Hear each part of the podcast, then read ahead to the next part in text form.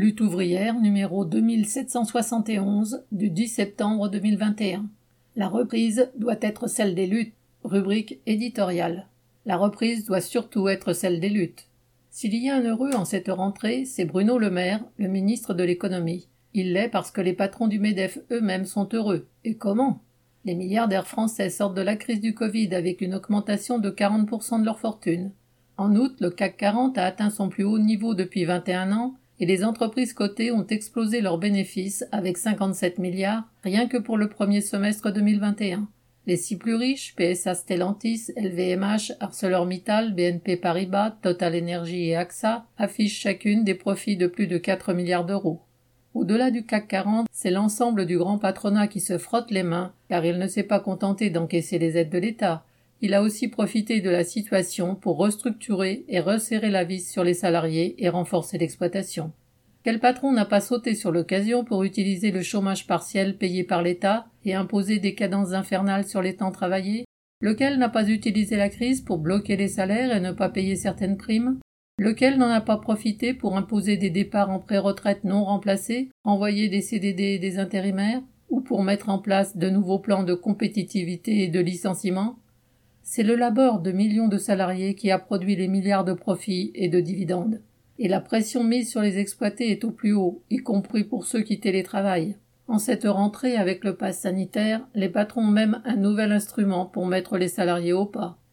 Aujourd'hui, tout est en place pour faire trimer les travailleurs comme jamais, et le patronat a de quoi se réjouir. Mais c'est autant de raisons pour les travailleurs d'être en colère, et il faut qu'elles s'expriment. Renault et Airbus ont annoncé chacun 15 000 suppressions d'emplois qu'ils maintiennent alors qu'ils sont redevenus bénéficiaires. Fonderies et usines de grands groupes ferment, laissant sur le carreau des milliers de travailleurs. Les pénuries de composants mettent des usines à l'arrêt et amputent les salaires de milliers de salariés. Allons-nous laisser les actionnaires se goinfrer pendant que les travailleurs perdent leur gagne-pain ou n'arrivent plus à joindre les deux bouts? La crise sanitaire a fait basculer nombre de travailleurs dans le chômage et la misère, elle a bouché l'horizon de bien des jeunes. Allons-nous laisser le gouvernement réduire leurs allocations et leurs droits au chômage dès le 1er octobre? Et puis il y a la question des salaires. Dans l'hôtellerie-restauration, le gouvernement reconnaît que, entre guillemets, les salaires trop bas expliquent le problème de recrutement. Mais s'il le pense vraiment, qu'il oblige les patrons à augmenter les dix salaires, non seulement il ne le fait pas, mais il refuse même de donner un, entre guillemets, coup de pouce au SMIC, qui restera bloqué autour de 1200 euros et qui condamne à la misère des millions de femmes et d'hommes. Tout cela est d'une hypocrisie sans nom, d'autant que l'État s'oppose lui-même aux augmentations nécessaires dans les hôpitaux et l'éducation. Le niveau des salaires ne doit pas rester une discussion de salon entre ministres et patronat. Il faut qu'on s'en mêle et qu'on se batte pour l'augmentation générale des salaires et leur indexation sur l'inflation réelle.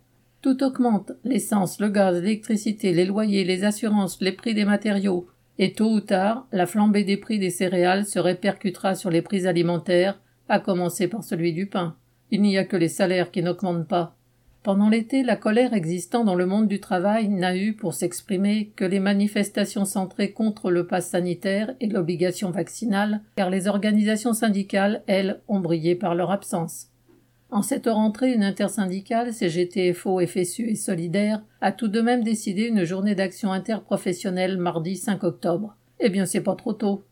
Mais à quoi rime la multiplication des appels catégoriels que l'on voit fleurir, si ce n'est à disperser d'avance une contestation qui ne s'exprime pas encore? Il est temps que les travailleurs disent la colère que leur inspire le mépris gouvernemental, et ils doivent le faire unis et offensifs sur leurs intérêts essentiels. Les intérêts vitaux des travailleurs, leur emploi, leur salaire, leurs conditions de travail et leur retraite, toujours dans le collimateur de Macron, doivent passer avant les intérêts d'une classe de parasites de plus en plus riches et irresponsables vis-à-vis de la société. Bulletin d'entreprise du 6 septembre 2021.